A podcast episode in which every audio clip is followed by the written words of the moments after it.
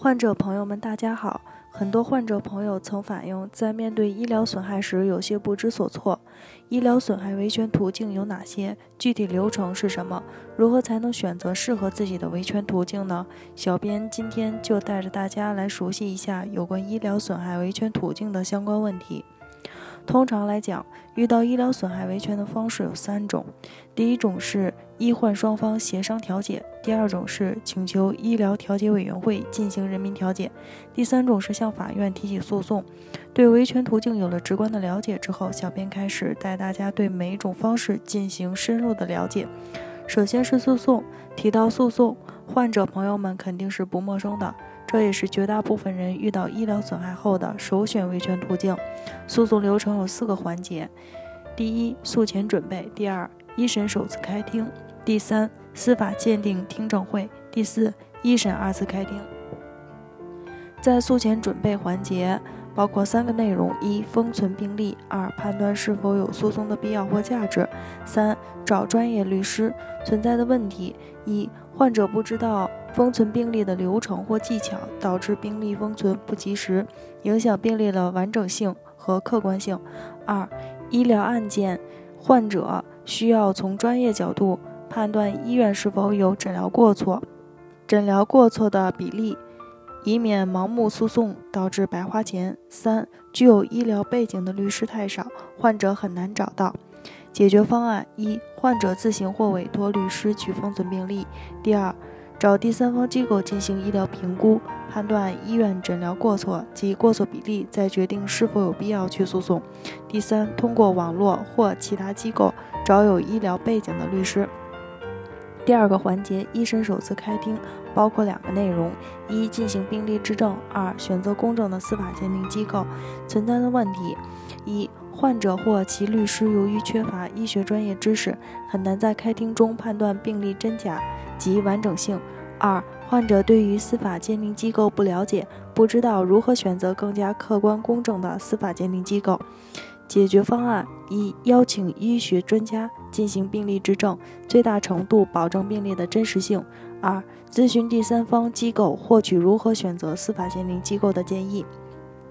第三个环节，司法鉴定听证会包括两方面内容：一、患者及其律师从医学专业角度陈述医院的医疗过错；二、患者及其医生和医院的医生进行简单的辩论和沟通。存在的问题：一、患者及其律师没有医疗背景，无法专业陈述出院方的医疗过错，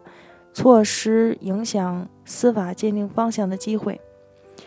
二、患者及其律师无法和医院医生进行专业的辩论及沟通。解决方案：一、找到第三方机构进行医疗评估，出具医院过错的陈述意见书；二、邀请具有医学背景的专家现场参与，清晰陈述医院过错，且和医院医生进行专业性沟通。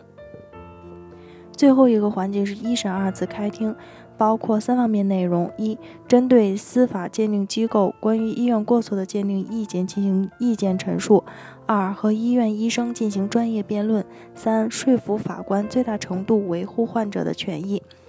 存在的问题：一、患者及其律师无法判断司法鉴定结果是否公正客观；二、无法和医院医生进行专业辩论和沟通；三、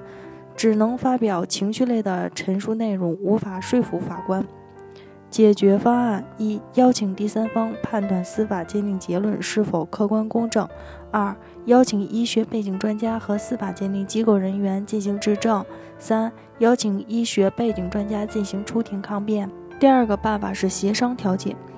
此种办法的优势在于成本低，一定程度上缓和了医患矛盾；它的劣势在于缺乏公平协商解决的基础，不能有理有据指出院方的过错。解决方案是找到第三方做专业的医疗评估。最后一个途径是向医疗调解委员会申请人民调解。